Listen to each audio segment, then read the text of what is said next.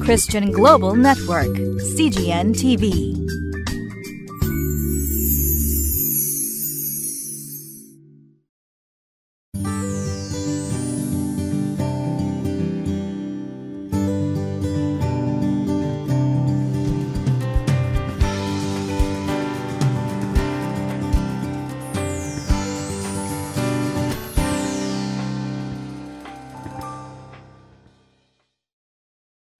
皆さんこんにちは。クライストコミュニティ牧師の大橋健一です。主の預言者エリシャの働きがイスラエルとユダの中で明らかになっていくために神様はふさわしい機会を用意してくださいました。イスラエルとユダとエドムとは頭角を表したモアブを攻め上ろうとしていました。三国連合です。しかしその連合軍の行く道は険しく水がなくなるという事態に見舞われてしまいました。ユダの王ヨシャパテは主の預言者エリシャがいると聞いて助けを求めにエリシャのもとにやってきたのです。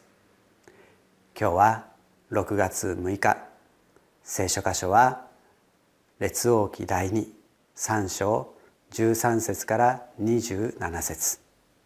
タイトルは「どんなに大きな問題も主には小さなことです」イスラエルユダエドムモアブの間でエリシャが主の預言者としてはっきりと認められることになります。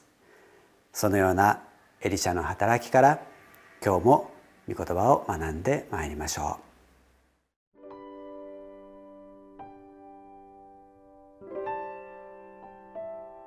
列王記第2、3章13節から27節エリシャはイスラエルの王に言った。私とあなたとの間に何の関わりがありましょうか。あなたの父上の預言者たちと、あなたの母上の預言者たちのところにおいでください。すると、イスラエルの王は彼に言った。いや、主がこの三人の王を召されたのは、モアブの手に渡すためだから。エリシャは言った。私が仕えている万軍の主は生きておられる。もし私がユダの王ヨシャパテのためにするのでなかったなら、私は決してあなたに目も留めず、あなたに会うこともしなかったでしょう。しかし今、盾ごとを引く者をここに連れてきてください。盾ごとを引く者が盾ごとを引き鳴らすと、主の手がエリシャの上に下り、彼は次のように言った。主はこう仰せられる。この谷に水を掘れ、水を掘れ。主がこう仰せられるからだ。風も見ず、大雨も見ないのに、この谷には水が溢れる。あなた方も、あなた方の家畜も獣もこれを飲む。これは主の目には小さなことだ。主はモアブをあなた方の手に渡される。あなた方は城壁のある町々、立派な町々をことごとく打ち破り、すべての良い木を切り倒し、すべての水の源を塞ぎ、すべての良い畑を石ころで台無しにしよう。朝になって捧げ物を捧げる頃、なんと水がエドムの方から流れてきて、この地は水で満たされた。モアブは皆、王たちが彼らを攻めに登ってきたことを聞いた。鎧を着ることのできるほどのものは全部呼び集められ、国境の守備についた。彼らが翌朝早く起きてみると、太陽が水の表を照らしていた。モアブは向こう側の水が血のように赤いのを見て言った。これは血だ。きっと王たちが切り合って同士討ちをしたに違いない。さあ今、モアブよ、分取りに行こう。彼らがイスラエルの陣営に攻め入ると、イスラエルは立ってモアブを撃った。モアブはイスラエルの前から逃げた。それでイスラエルは攻め入ってモアブを撃った。さらに彼らは町々を破壊し、すべての良い畑に一人ずつ石を投げ捨てて石だらけにし、すべての水の源を塞ぎ、すべての良い木を切り倒した。ただ、キルハレセテにある石だけが残ったが、そこも石を投げる者たちが取り囲み、これを打ち破った。モアブの王は、戦いが自分に不利になっていくのを見て、剣を使う者700人を引き連れ、エドムの王のところに突き入ろうとしたが、果たさなかった。そこで彼は自分に代わって王となる長男を取り、その子を城壁の上で全焼の生贄として捧げた。このため、イスラエル人に対する大きな怒りが起こった。それでイスラエル人はそこから引き上げて自分の国へ帰っていった。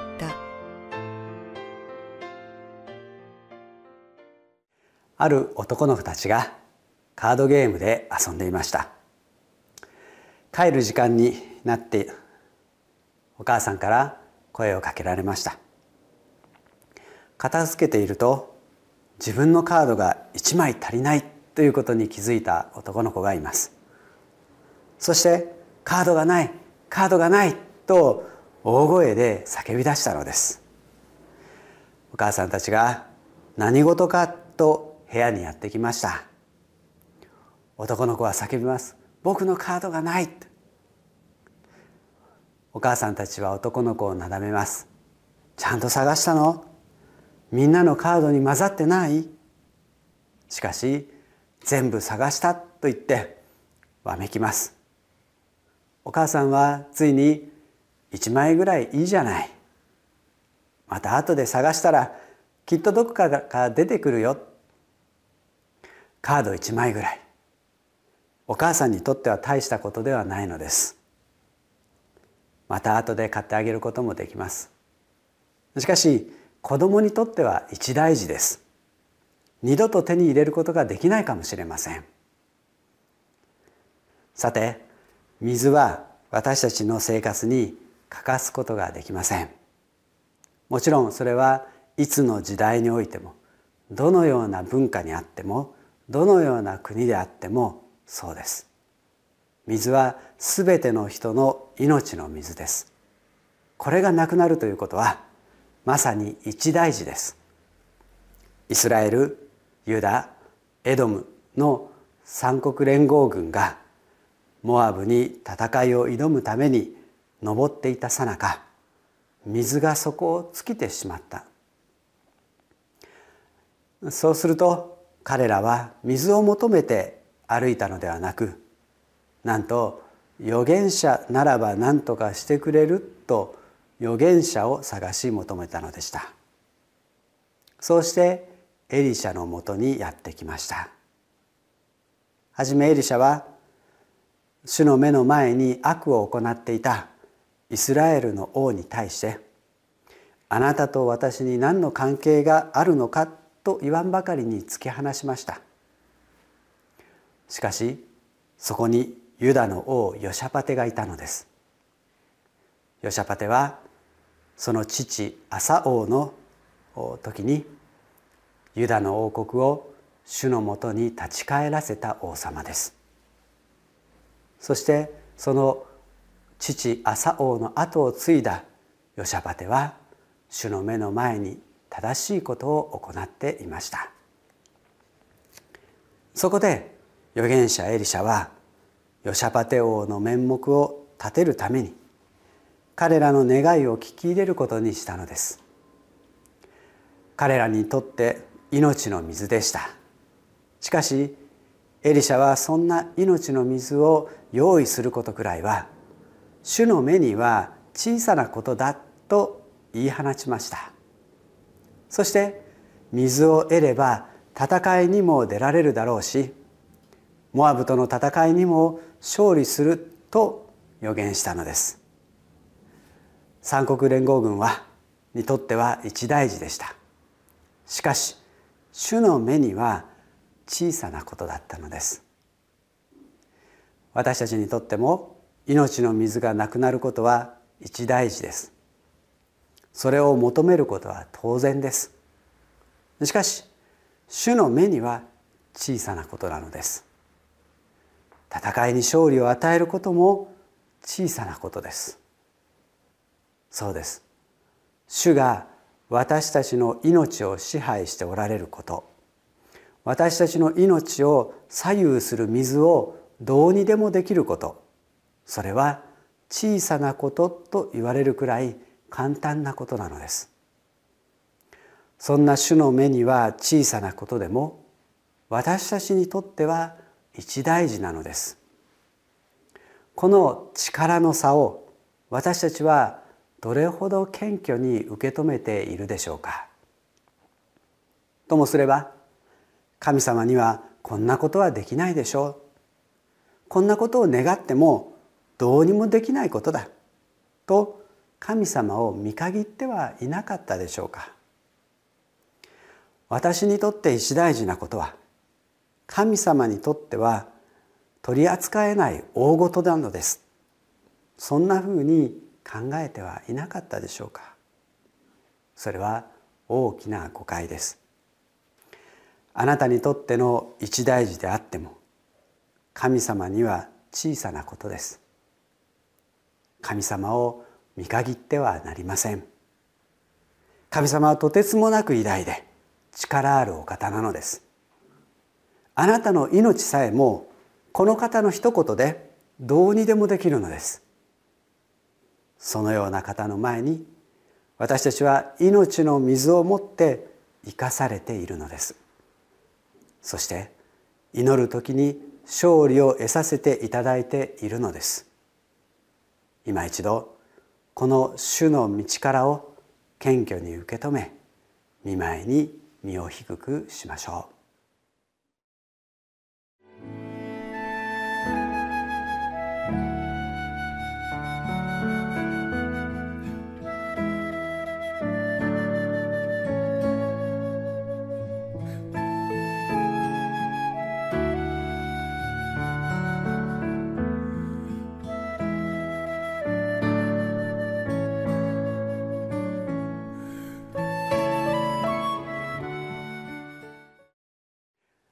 水利権という権利があります。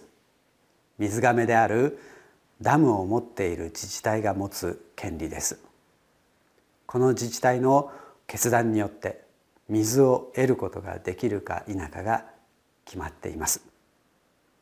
そうです。私たちは主の御言葉である命の水をいつでも自由にいただけるわけではないのです。あなたにとっては当たり前のようですけれども神様の一言で水が断たれまた水は流されるのです。そんな大切な命の水である御言葉だからこそもっと切に求める必要があるのではないでしょうか。お祈りしましょう。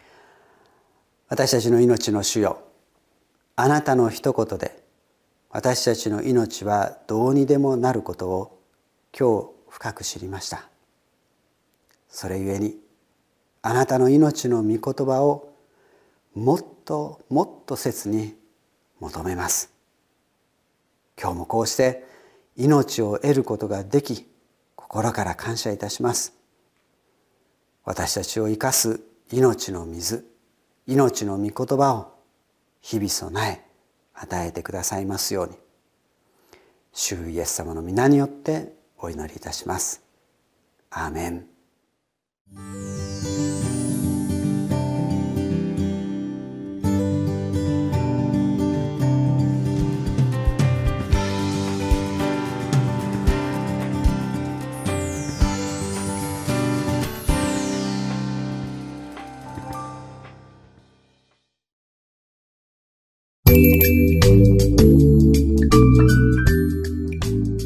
Christian Global Network, CGN TV.